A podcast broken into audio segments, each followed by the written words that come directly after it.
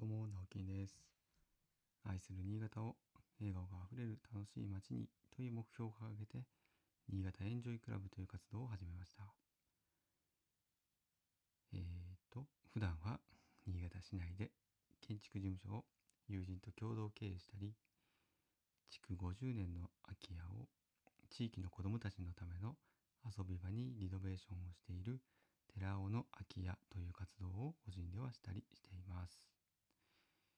はい、えー、ということで、えー、すっかり遅い時間に収録になってしまいました。今日はなかなか時間がなくてですね、えー、まあちょっと朝も時間がなくて、昼撮ろうと思ったんですけど、昼も時間がなくて、えー、結局今ですね、帰ってきて、うん、ご飯食べて、お風呂に入って、えー、まあ、これからまたちょっと実は仕事をするんですけども、その前にですね、一息ついたので、収録を始めました。えー、そうだな。あ、そうそう。うーん、明日ですね、うーん、あの、寺尾の空き家で、えー、新潟テ、テレビ新潟さん、テニーさんの取材を受けてきます。まあ、撮影ですね、カメラマンさんも来るということで、撮影をですね、あのお昼過ぎからやります。いや、本当にありがたいお話で、うん、まあ、あの、おおむねね、多分聞かれることはこの前、えっ、と、その担当の方が、まあ、下打ち合わせに来られたので、お話をしたんですけども、えー、明日の撮影したものが、来週の10日の木曜日の夕方、ワイド、えー、新潟一番、やってますかね。なんか、私本当あの、テレビ見ないので、まあ、テレビ、まあ、この時間見てる人もあんまりいないですかね。もしかしたら って言ったら怒られますかね。うん。ちょっと、うろ覚えかもしれないんですが、えー、大体4時から5時ぐらいの時間帯の間に、えー、コーナーがですね、何だったか、名前すいません。あのもらった紙持ってくればよかった。あの、一つの、まあ、コーナーで、大体6分から7分ぐらいというですね、まあなかなかあの長めですね、その、うん、の尺で放送していただけるということなので、まあ、とても楽しみにしているんですけども、あの、今髪の毛すごいもう伸び放題で、ボッサボサなんですよ。ずっと、うん、3ヶ月ちょいぐらい切ってないかな。で切りたいな切りたいなと思ってたんですけども、まあ、その取材のお話が来てでちょっと急いで見てみたんですけど全然空いてなくて。あいつも行ってる美容室さん2箇所行ってるんですけど。まあまあしょうがないかと思って昨日あの自分で私もともと自分で切ってたので自分でバリカンでちょっとこうサイドだけすっきりせめてすっきりさせようと思ってちょっとバリカンで借りましたでももうあの、本当は聞いたかったですけどね。でもまあ、あの、いいかと。普段のね、うん、あの、もさっとした感じをちょっと出してもいいかと思ってるので はい、諦めました。で、妻からは、それ、その髪で出んの？って言われましたけどね。やっぱね、女性はね、特にその見た目、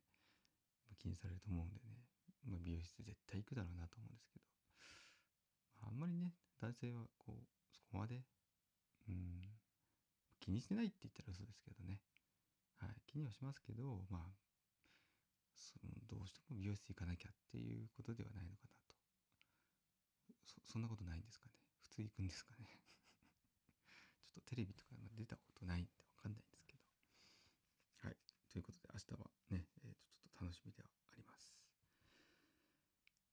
ありま。あ、そうそうで、また、うん、ちょっと違う、今度はですね、えっと、まあ、建築系の、まあ、あの、結構専門誌というか、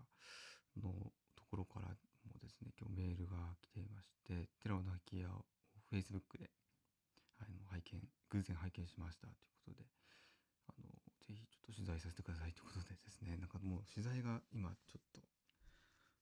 どんどんどんどんなんかつながってきてですね。なんなんでしょうかねこの。まあ結構大きいのはこの前の、えっと、新潟経済新聞さんの掲載がまあきっかけだったとは思うんですけど結構そこからポンポンポンとですねなんかすごいですね。本当に。一番実感がないのは私なんですけど、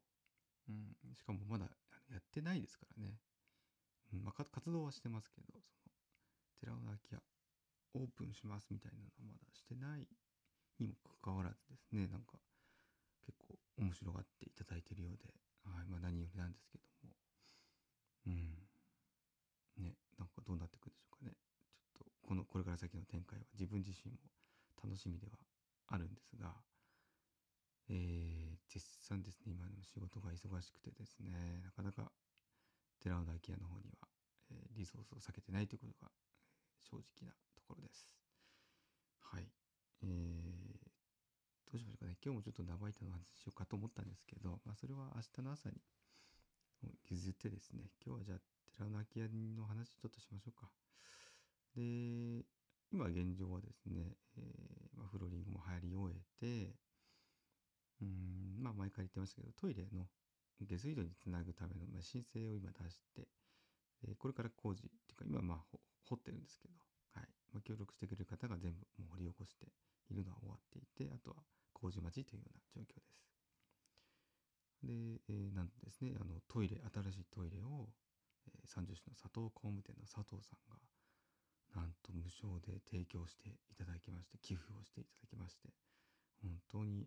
ありがたいです。で、早くつけたいですね。うん。せっかくいただいたので。はい。この前ちょっとお会いして話したら、まだつけてないのと使わないなら、じゃあ、返してもらおうかなとか言って言われたんで、いや、つけます、つけます。絶対つけますって言って。で、と言いながらまだ会社にあるんですけどね。持っていけてないって。で、えー、っと、そうそう、寺尾の空き家をですね、まあ、本当はね、今月6月中には、ちょっとプレイオープンみたいな形でしたいんだと思っているんですけども、そのトイレの工事がどうしても終わらないとなかなか、あの、ちょっと皆さんをね、あの、お呼びするわけにはいかないので、うん、まあ、それが終わってからということになるんですが、ちょっと間に合うかどうかっていうのは微妙なところなんですけど、そもそもね、あの、やっぱ梅雨、つ、つ、梅雨、梅雨か、梅雨の時期に、まあ、雨が降って、新潟ね、結構雨特に降るので、まあ、本当はその時期にね、間に合わせたかったっていうのは正直あるんですけども、うん、やっぱりあの雨が降るとね、あの遊び行く場所って本当になくて、公園にね、いい時期なんですけども、雨が降ると、うん、公園に行けないと。じゃあどこに行こうかっていう悩む時期なんですよね。うん。ただ、今年なんかね、他の、っていうか南の方は、めちゃくちゃ早い梅雨入りだったというお話ですけど、どうもまた、梅雨前線が後退してしまった、南下してしまってっていう話をね、また